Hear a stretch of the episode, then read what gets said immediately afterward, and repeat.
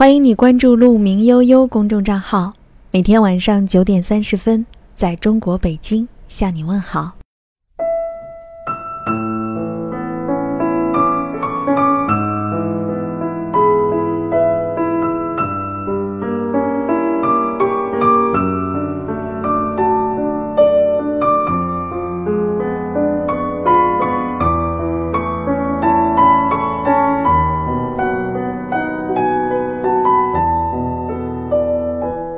晚上好，欢迎你来到鹿鸣悠悠，我是陆小姐，在中国北京向你问好。愿你像鹿一样追逐，也像鹿一样优雅。今天过得还好吗？今天的北京挺冷的，而且一直都是阴天，在下午的时候还下了雨，一直下到现在。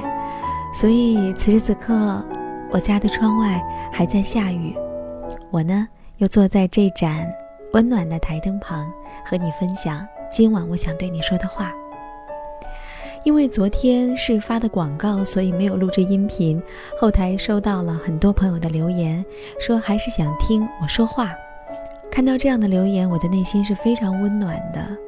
当然，也有一些朋友会觉得，呀，陆小姐你接广告啦，这个地方不像原来那么纯净了。坦诚地说，这个广告是我做公号以来第一次接的广告。之前有不少人来找我，都拒绝了。为什么拒绝？我是觉得我还没有做好准备。那接这个广告也不意味着我完全做好准备了，只是一个尝试，一个开始。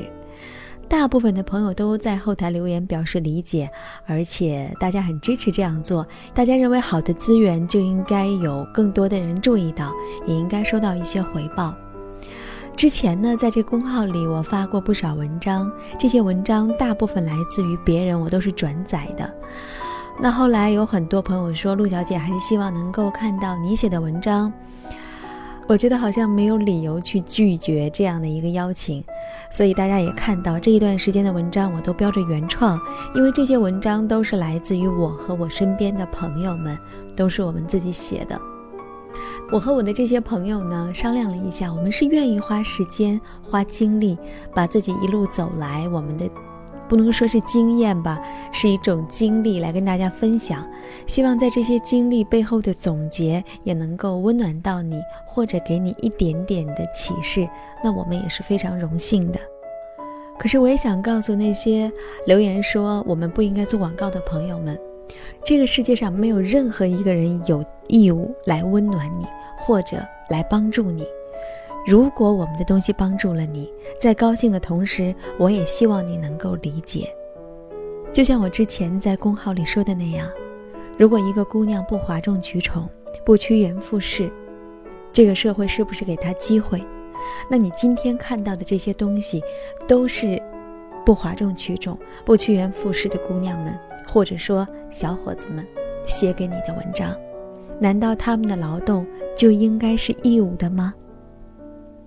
所以，如果你觉得我发了广告，你受到了欺骗，或者说你觉得这里不再纯净，那我今天也可以告诉你，在以后的日子里，广告依然会有，你可以在这里，你也可以离开，这都是你的自由。我相信真正的朋友是可以相互理解的。那如果连这一点事情都不能理解的话，我觉得我们之间也没有必要再建立这样的一种联系。只要是好的资源，只要是有价值的东西，就一定会有人来为它买单。大家都说陆小姐你好优雅，我想告诉你的是，优雅不等于好欺负，优雅是对生活有态度的。那我们接下来就进入今天的分享吧。今天这篇文章来自于叶葵，你能为你的任性买单吗？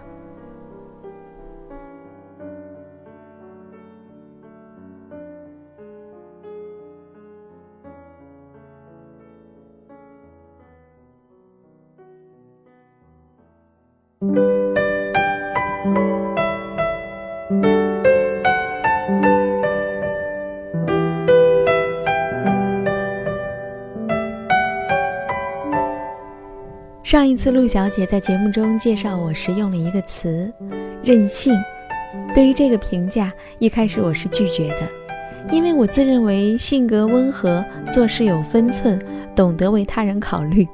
我最大的优点就是夸起自己眼睛都不眨。这个词怎么会跟我扯上关系呢？但是后来想了想，为什么不当成是他在夸我呢？现在说一个人任性未必是一件坏事，关键是你能不能为自己的任性买单。我有一个朋友，两年前在父母的撮合下，和一位看上去各方面条件都不错的男人订婚了。两人共同在北京买了房，婚期就定在第二年五一。可是，一次去日本的旅程，让他突然找到了另一个自己。多年来一直向往的生活、喜欢的国度，就这么真实的触碰到的时候。他突然觉得自己应该留下来，追求自己喜欢的事业和理想的生活。于是，他决定任性一回。回国后，迅速把房子卖了，婚也退了。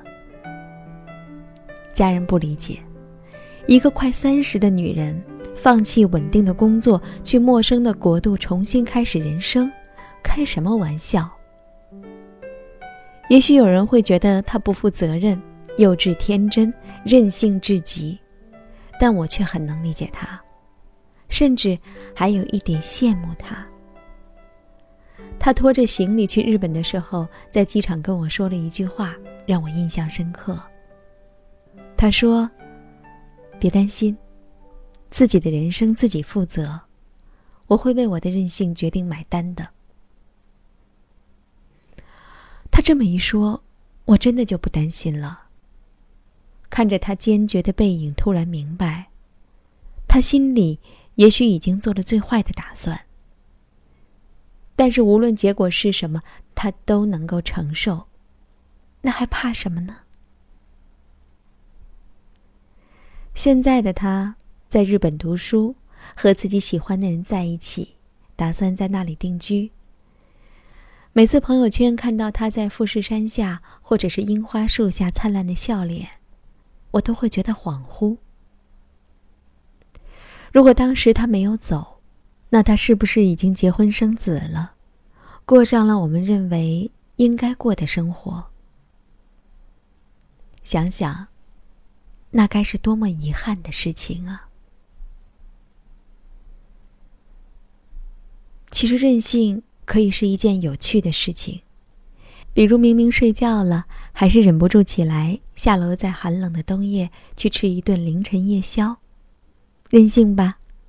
但是真正懂你的人会觉得这是一种难得的乐趣，陪你一起享受其中。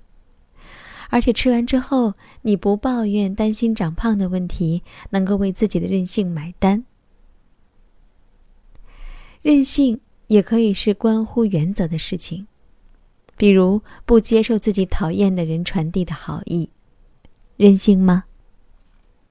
你只是不想勉强自己去和不喜欢的人有过多交集，关键是你拒绝了好意，仍然可以让自己过得很好，能够为自己的任性决定买单。任性还是一种洒脱。比如远离大都市，去远方小镇过另一种生活，任性吗？但你知道有多少人羡慕你？任性有时是一种骨气，比如去一家薪水更低的公司，仅仅是因为理想。任性吗？但你很快乐。选择本身并没有那么重要。重要的是你选择之后怎么做。再任性的决定，只要你能为他负责，能够承受他所带来的后果，那为什么不追随自己的内心呢？这么说来呢，我认为任性反倒是一种优良品质，因为你起码还有勇气去任性。就怕我们被生活磨平，一面抱怨生活，一面停滞不前，不敢改变。因为改变这件事听上去实在是太任性。有人说你任性的像个孩子，但你不觉得，正是孩童时代对待生活、对待自我的那一份真实，才最宝贵吗？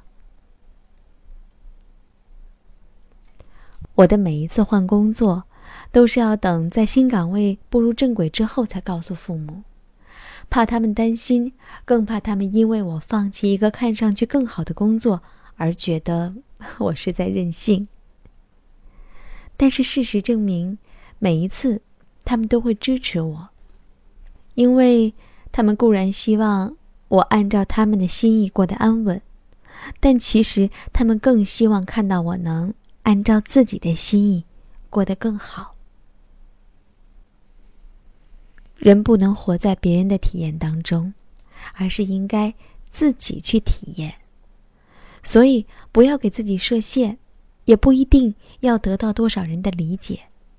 在不伤害他人的前提下，追随内心，任性而为，才能活出自己想要的人生。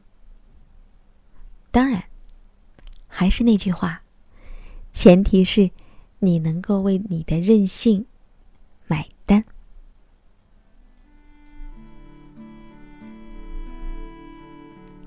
文章分享完了，任性。哎呀，坦诚的说，我从小就是一个任性的人，一直到现在，我已经三十岁了，我还是很任性。任性在我的概念里，它一直都不是一个贬义词，它反而是一个褒义词。为什么呢？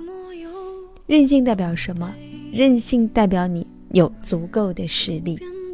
还有什么？任性代表你足够的勇气，因为。到最后承担结果的，永远都是你自己。所以，在什么事情上任性，在哪些方向上任性，你可要把握清楚哦。好了，我是陆小姐，在中国北京向你说晚安。愿你像鹿一样追逐，也像鹿一样优雅。晚安。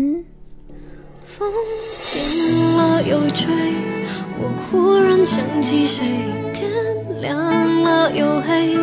我过了好几岁，心暖了又灰。世界有时候孤单的很，需要另一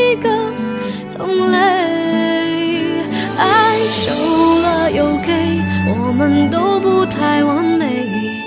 梦做了又碎，我们有几次机会去追？我拉住时间，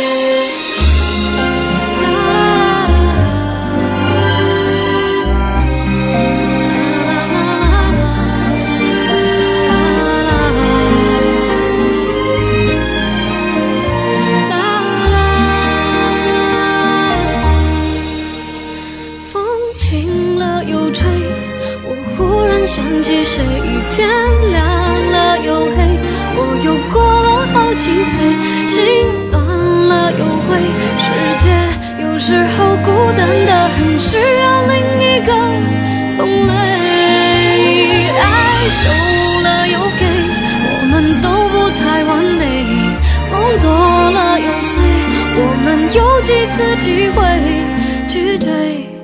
不晓得为什么爱又稀少又昂贵。在半空中，被微风剪碎，回忆也许美，可是正在飞走对。